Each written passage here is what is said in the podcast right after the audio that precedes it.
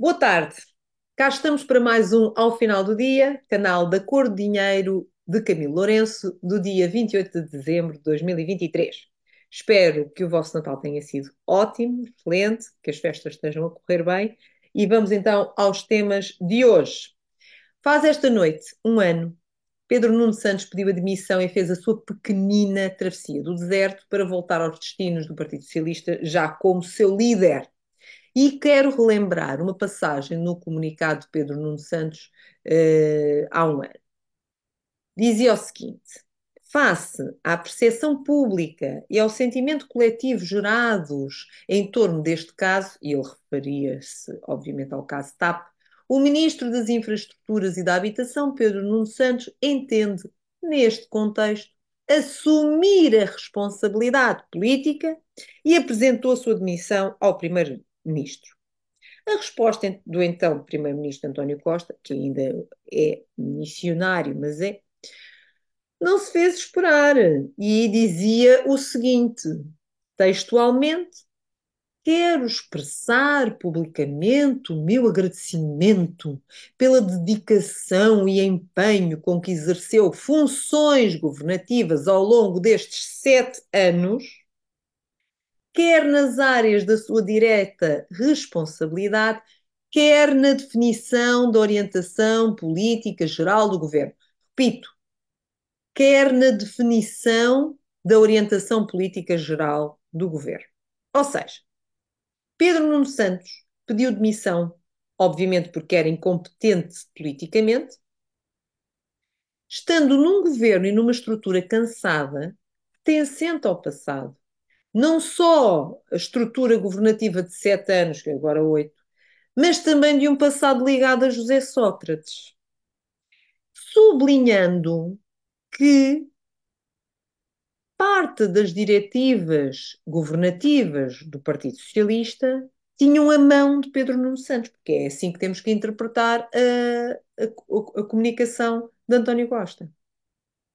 Portanto, quando Pedro Nuno Santos tem a distinta lata de dizer que a coligação do PSD com o CDS é uma coligação de pessoas do passado com políticas do passado, não só está a ser intelectualmente desonesto, obviamente está a esquecer-se que ele próprio é um político do passado, com ideias do passado e pior, que já demonstrou profundamente não só a sua incompetência, como o grau de irresponsabilidade de gestão dos assuntos, que vai desde a leviandade de aprovar indenizações milionárias por mensagens do WhatsApp até ao descaramento dizer que não se lembrava de nada da situação da TAP. Como se nós acreditássemos nisso. E novamente, nesta mesma entrevista de ontem, afirma como se nada tivesse acontecido, como se ninguém tivesse presenciado toda a novela da TAP, que ele foi o salvador da TAP. Ora, como dizemos popularmente, presunção é água benta, cada um toma a que quer, não é? Há uma mania desta coisa sebastianista, toda a gente querer ser o salvador de alguma coisa. Epá, assumam as, as suas responsabilidades quando elas de facto são responsabilidades. Não só disse que salvou a TAP, como disse que o governo salvou a empresa. Bom, nisto ele é coerente com o seu partido, não é? Não é a primeira vez que socialistas se fazem passar por salvadores da pátria e obliteram completamente todos os seus defeitos e más ações com a distinta lata de quem não tem vergonha na cara. Além disso, quem salvou a TAP, na realidade, foi o dinheiro dos contribuintes portugueses e estes nem foram tidos nem achados em todo este processo. Bom, outra das pérolas desta entrevista foi dizer que há um entendimento entre o PSD e o Chega. É, é, o que, obviamente, mais uma vez é intelectualmente desonesto. Agora, como é que, onde é que está esse entendimento? Como é que ele diz que há um entendimento se os intervenientes, tanto do Partido Social Democrata como do Chega, dizem que não há entendimento nenhum? Ah, mas ele diz porque como houve nos Açores nas últimas eh, legislativas, ah, com certeza parte do pressuposto que vai haver outro agora. Uh, meu Deus do céu. E, e, e já agora, falarmos com a extrema-esquerda, que é o seu parceiro principal mas ele não fala nisso. Uh, nem fala no assunto, mas todos nós sabemos que ele foi o pai da geringonça, não é verdade? Quer enganar, no fundo, isto é querer enganar o eleitorado. Mentindo. E mentindo porquê?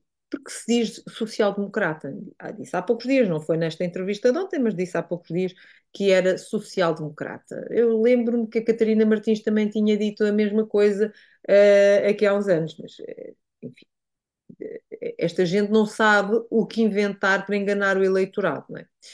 Apesar de se dizer social-democrata, descarta qualquer apoio de um governo PSD minoritário. Então, mas em que ficamos? É social-democrata ou não?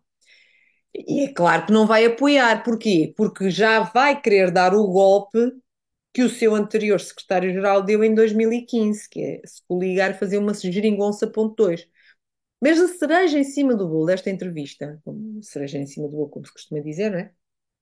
No fundo de fanfarronice e de desonestidade intelectual, para além de populismo, na minha ótica, populismo brega e de baixo nível, foi quando disse: estamos no Natal e convém lembrar que uma das primeiras medidas que o governo PSD-CDS-PP apresentou em 2011 foi cortar 50% do subsídio de Natal.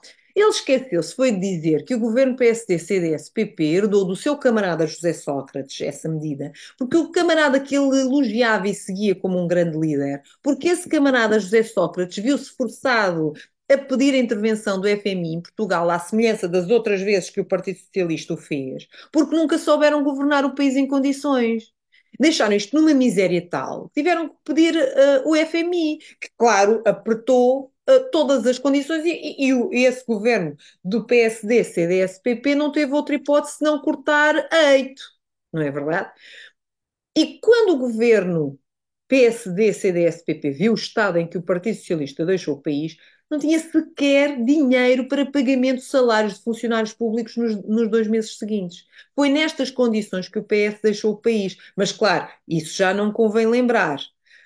Esta gentinha desonesta intelectualmente e populista é que temos à frente do Partido Socialista neste momento. Portanto, isto sim, na minha ótica, é que é um perigo para a democracia. O outro assunto que queria comentar convosco é o desastre dos resultados das provas da frição são resultados relativos às provas que decorreram entre maio e junho deste ano de 2023, referente aos alunos do segundo, quinto e oitavo anos de escolaridade. E apenas 20% dos alunos, percebeu-se que apenas 20% dos alunos sabem investigar ou pesquisar. Eu, sinceramente, até duvido deste número, porque julgo que até deve ser inferior. O máximo que estes alunos sabem fazer é ir ao Dr. Google, não sabem fazer mais nada. Para além disto, mais de metade dos alunos teve negativa. Mais de metade dos alunos teve negativa. Por exemplo, no segundo ano, nenhum domínio da matemática é positivo. Na gramática, apenas 36,6 passaram. Português, apenas 48 passaram, mas na oralidade. A escrita, esqueça. No quinto ano, em História e Geografia de Portugal, as positivas a nível nacional rondam os 3%.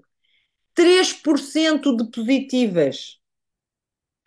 Na realidade, todas as matérias que fizeram no quinto ano, apenas educação física teve resultados positivos. Apenas educação física teve maioritariamente resultados positivos. Ok?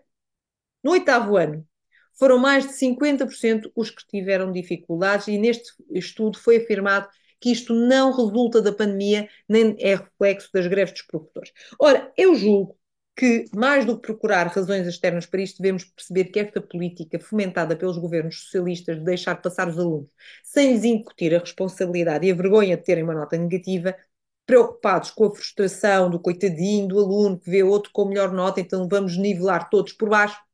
Isso sim, este tipo de atitude é que explica grande parte destes resultados. É uma total vergonha. E uma coisa tem de mudar e rápido ou o futuro de Portugal vai ser muito mais complicado e muito negro, muito mais do que aquilo que já antevemos. Bom, chegou a hora de vos desejar boas entradas, feliz ano novo e que sejam felizes. Até para o ano.